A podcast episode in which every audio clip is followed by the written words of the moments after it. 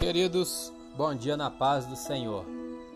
Palavra de Deus para o nosso dia de hoje, lição de número 2, segundo trimestre de 2021. O título da lição: O propósito dos dons espirituais. Texto áureo,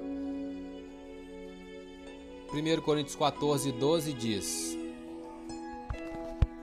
Assim também vós como desejais dons espirituais, procurai sobejar neles para a edificação da igreja.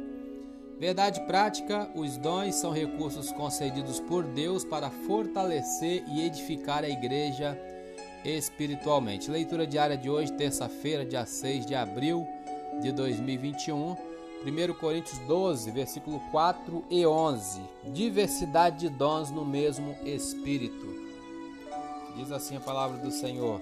Versículo 4. Ora, há diversidade de dons, mas o Espírito é o mesmo. Versículo 11. Mas um só e o mesmo Espírito opera todas essas coisas, repartindo particularmente a cada um como quer.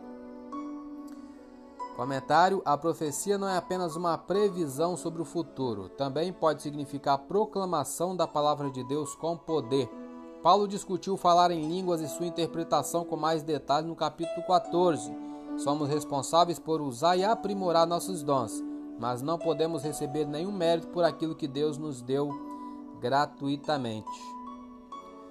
Pegando uma referência aqui, vamos lá em Hebreus, capítulo 2, versículo 4.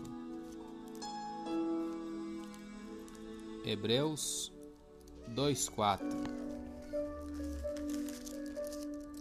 Testificando também Deus com eles por sinais e milagres e várias maravilhas e dons do Espírito Santo distribuídos por sua vontade. Comentário: A frase testificando também Deus com eles dá prosseguimento ao pensamento do versículo 3 que diz: ó, Como escaparemos nós se não atentarmos para uma tão grande salvação, a qual, começando a ser anunciada pelo Senhor, foi-nos depois confirmada pelos que a ouviram. Aqueles que ouviram Jesus falar e então transmitiram suas palavras a outros, também tiveram a verdade de suas palavras confirmadas por sinais e milagres e várias maravilhas e dons do Espírito Santo. No livro de Atos, os milagres e dons do Espírito autenticavam as boas novas onde quer que fossem pregadas. Está lá em Atos 9:31, Atos 14. Paulo, que falou dos dons espirituais em Romanos 12, 1 Coríntios 12 a 14 e Efésios 4, ensinou que o propósito dos dons espirituais é edificar a igreja, tornando-a forte e madura. Quando vemos os dons do Espírito em ação em um indivíduo ou em uma congregação, sabemos que Deus está verdadeiramente presente.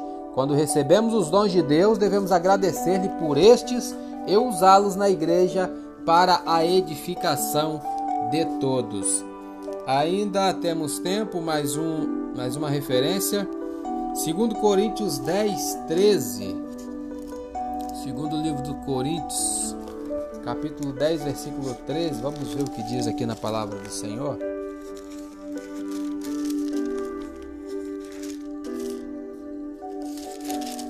Diz assim, ó: Porém, não nos gloriaremos fora de medida, mas conforme a reta medida que Deus nos deu, para chegarmos até vós.